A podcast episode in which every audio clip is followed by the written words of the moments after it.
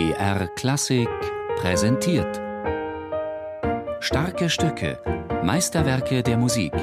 Immer samstags um 17 Uhr auf BR Klassik.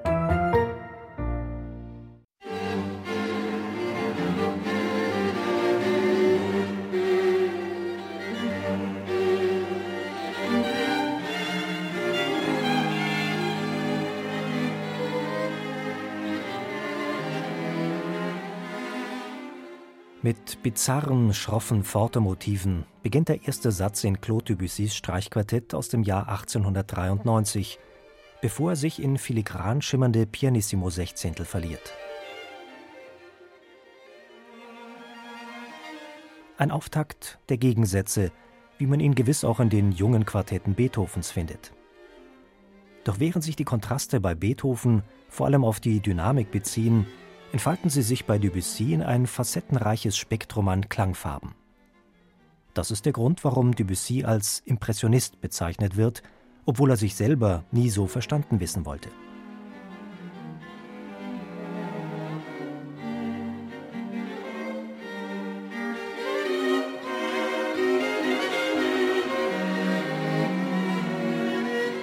Für Tim Vogler, Primarius des nach ihm benannten Streichquartetts, ist es vor allem die Zerbrechlichkeit dieser Klangfarben, die viel Feingespür und Raffinesse vom Interpreten fordert. Wenn man auf so einer Bühne sitzt und dann das spielt, auch das ist so empfindlicher. Und da kann es einem vorkommen, dass man auf der Bühne plötzlich denkt, oh, was passiert denn jetzt hier eigentlich gerade? Dieses fragile, wie so chinesisches Porzellan hält man in der Hand plötzlich und darf es nicht irgendwie fallen lassen und so.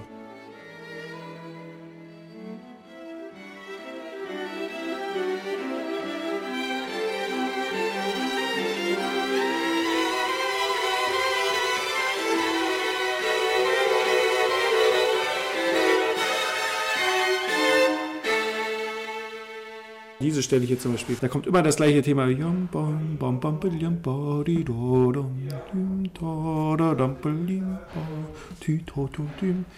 Eigentlich das Tempo durch und die Dynamik geht auch durch, aber in jedem Takt ist ein anderer harmonischer Kontext und eigentlich müsste jeder Takt anders gefärbt sein und von der Agitation her anders phrasiert werden auch.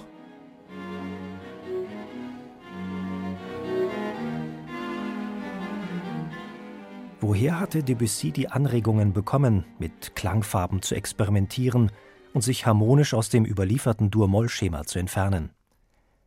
Anlass war die Weltausstellung 1889 in Paris, auf der Claude Debussy nachhaltig vom Klangbild eines javanischen Gamelan-Ensembles fasziniert war.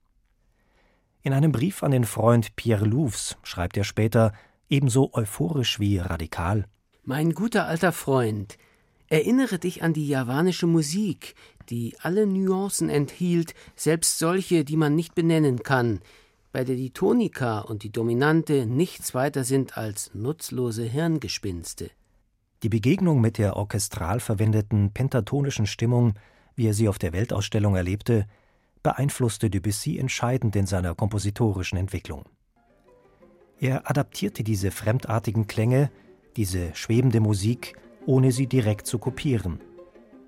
Der zweite Satz seines Streichquartetts gibt ein schönes Beispiel, wie die glockenartigen Klänge der Gamelan-Musik in Debussys Welt eingeflossen sind.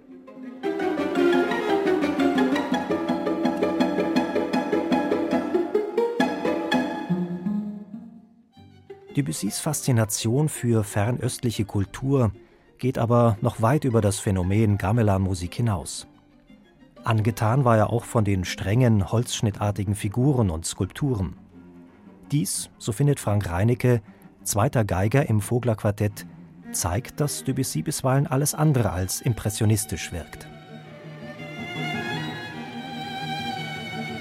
Debussy hat äh, selber äh, klare Strukturen und auch was Kantiges. Also ich finde eigentlich, dass der ich finde auch nicht, dass er Impressionist ist. Nur an manchen Stellen hat man diese Vorstellung. Jetzt.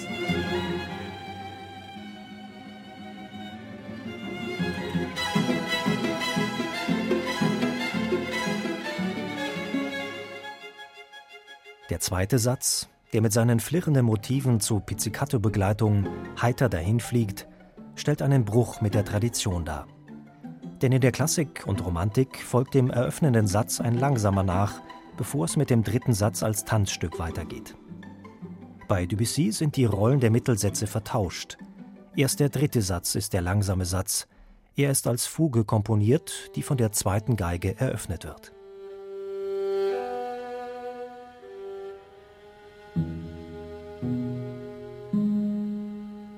Ich habe mit dem Stück persönlich so eine Beziehung. Ich war immer vor dem dritten Satz aufgeregt, vor diesem Anfang. Ja, ganz komisch. Nie wackelt mir der Bogen an diesem Anfang immer. Und äh, deswegen habe ich zu dem Stück so eine Liebe. Auch der Finalsatz bricht mit den Konventionen der klassisch-romantischen Tradition. Er beginnt mit einem langsamen Teil, der das Thema des Eröffnungssatzes aufgreift, dieses allerdings auf die doppelte zeitliche Länge streckt.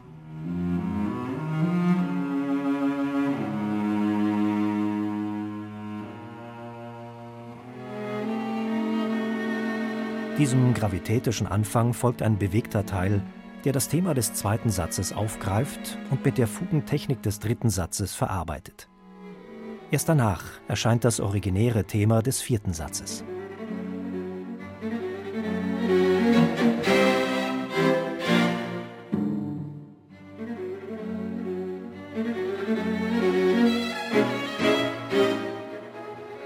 Das Finale von Debussys Streichquartett Opus 10 fasst sozusagen alles vorhergehende Material und die vorhergehenden Techniken noch einmal zusammen.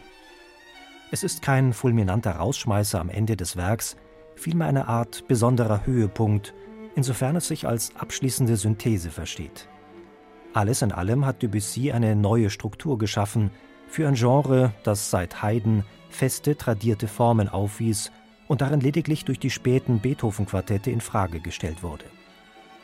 An letztere knüpfte Debussy formal an, indem er deren satztechnische und strukturelle Experimentierfreude aufgriff.